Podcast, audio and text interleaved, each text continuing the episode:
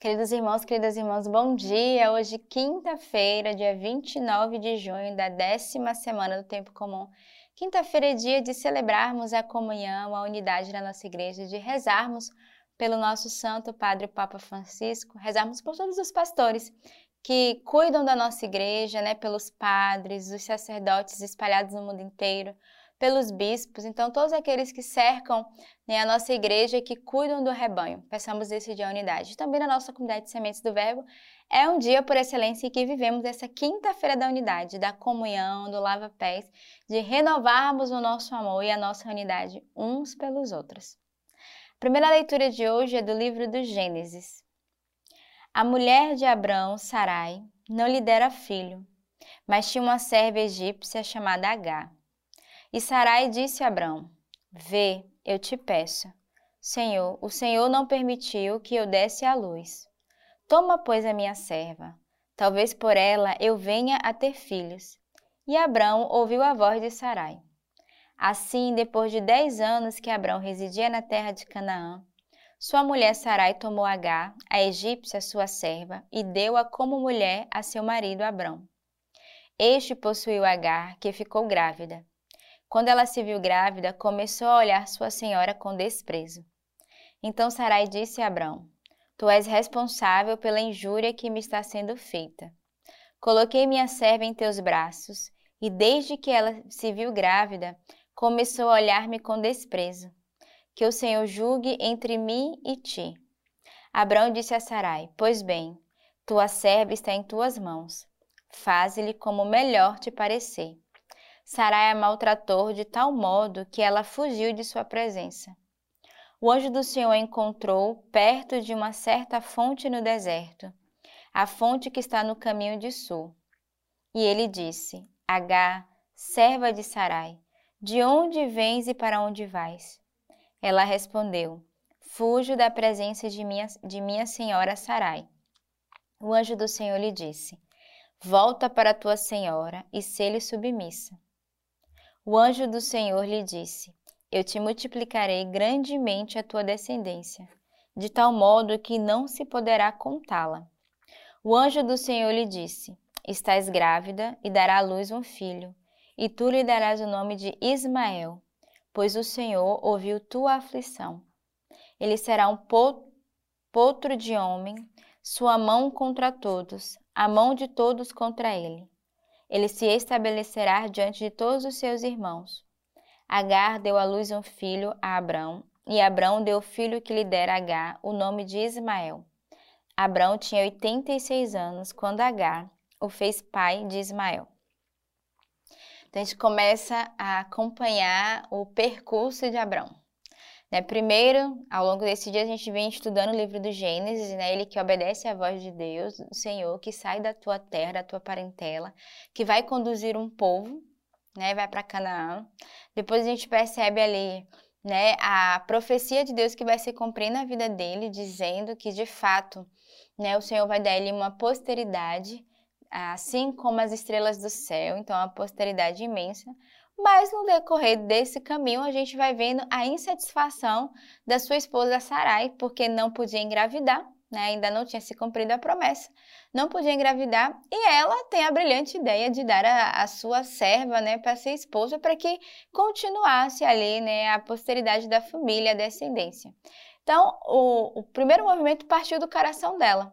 Né? Ela vai dar a sua serva para ser esposa, né, para engravidar.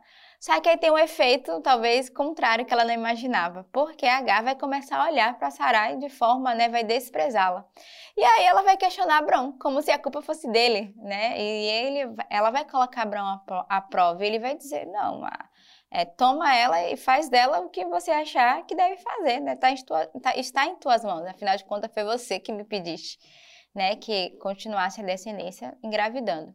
E a gente vai perceber nessa narração né, toda essa história, ali um, um maltrato de uma com a outra, ao ponto que H vai fugir. Mas o Senhor que vai lembrar, né, de fato, ela também uma promessa que foi dada, né? De dar à luz a um filho de Gerá, que é o filho de Abraão e Ismael, que lá na frente a gente vai conhecer um pouco melhor a história do que é que vai suceder esse percurso, né? Entre Ismael e Isaac também que vai nascer. Então a gente percebe aqui, né, nessa leitura, é, mesmo sendo Antigo Testamento, né, o coração é, de desespero de Sara, né, de Sarai, porque o fato de não poder engravidar, a primeira é, atitude que ela vai ter né, é de dar a serva para Abraão, mas depois se torna, dentro da sua própria casa, um motivo de discórdia. Então, com essa leitura de a gente percebe de fato que devemos é, entrar numa escuta de Deus e ao mesmo tempo de aceitarmos a pedagogia de Deus e o tempo, né? Que a, a aflição do coração dela era que de fato ela era estéreo. Ela saberia que ela não poderia ter filha, mas no coração dela ela não queria permanecer nessa condição ao nível da família, queria que desse continuidade. E a gente vê o desenrolar da história no que dá. Graças a Deus lá na frente a gente vai percebendo, né, a misericórdia de Deus, a, de fato a promessa do Senhor que é feita. E a gente vai perceber daqui a alguns dias na nossa leitura todo o milagre da graça de Deus. O salmo de hoje é o Salmo 105. Aleluia, celebrai o Senhor porque Ele é bom, porque o seu amor é para sempre. Quem poderá dizer as proezas do Senhor e fazer ouvir todo o seu louvor? Feliz de quem observa o direito e pratica a justiça em todo o tempo. Lembra-te de mim, Senhor, por amor do teu povo. Visita-me com a tua salvação, para que eu veja o bem dos teus eleitos. Alegre com a alegria do teu povo, glorioso com a tua herança. Celebrai o Senhor porque Ele é bom. Esse é o convite do salmista para cada um de nós hoje. Celebrarmos a bondade do Senhor. E eu tenho certeza que você, hoje, nessa quinta-feira, tem motivos para glorificar a Deus e celebrar o Senhor, tem motivos para ver a bondade de Deus na sua vida. Você disser, irmã, mas diante da minha vida tem tido tantas dificuldades, tantas situações, provações. Não. Faz uma memória, em meio às dificuldades e às provações, o quanto Deus tem sido bondoso, protetor, cuidadoso, maravilhoso, misericordioso. E aí o salmista vai nos lembrar por que, que o Senhor é bom? Porque o amor do Senhor com cada um de nós é para sempre. O amor do Senhor é infinito, ele não passa. Os amores humanos, todos eles passam mas o amor do Senhor ele permanece para sempre. E é isso que o salmista vai nos lembrar, esse amor do Senhor.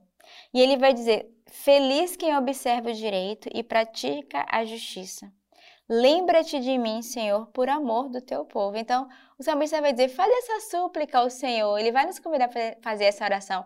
Lembra-te, Senhor, de mim. Lembra dessa pobre serva, deste pobre servo que clama pelo teu nome, que clama a tua misericórdia, que clama o teu amor com cada um de nós. Então, com o salmista hoje, somos convidados a celebrar o Senhor, a glorificar o seu santo nome, porque o seu amor é desde sempre para sempre e a sua bondade permanece para sempre e é fiel. O evangelho de hoje é o evangelho de São Mateus. Naquele tempo disse Jesus aos seus discípulos: Nem todo aquele que me diz Senhor, Senhor entrará no reino dos céus, mas sim aquele que pratica a vontade de meu Pai que está nos céus. Muitos me dirão naquele dia: Senhor, Senhor, não foi em teu nome que profetizamos, e em teu nome que expulsamos os demônios, e em teu nome que fizemos muitos milagres? Então eu lhes declararei: Nunca vos conheci. Apartai-vos de mim, vós que praticais a iniquidade. Assim, todo aquele que ouve essas minhas palavras e as pôr em prática será comparado a um homem sensato que construiu a sua casa sobre a rocha. Caiu a chuva, vieram as enxurradas, sopraram os ventos e deram contra aquela casa, mas ela não caiu, porque estava alicerçada na rocha. Por outro lado, todo aquele que ouve essas minhas palavras, mas não a pratica, será comparado a um homem insensato, que construiu a sua casa sobre a areia. Caiu a chuva, vieram as enxurradas, sopraram os ventos e deram contra aquela casa, e ela caiu. E foi grande sua ruína. Aconteceu que, ao terminar Jesus essas palavras, as multidões ficaram extasiadas com seu ensinamento porque as ensinava com autoridade e não como os seus escribas. Então, aqui no Evangelho de hoje é essa exortação de Jesus ao insensato e ao sensato. Primeiro, já no início do Evangelho, ele vai dizer, né? Nem todo aquele que me diz Senhor, Senhor entrará no reino dos céus. Então, aqui ele já faz a exortação. Não basta só dizer Senhor, Senhor, eu te amo, mas ele vai eh, nos exortar às práticas com que nós vivemos.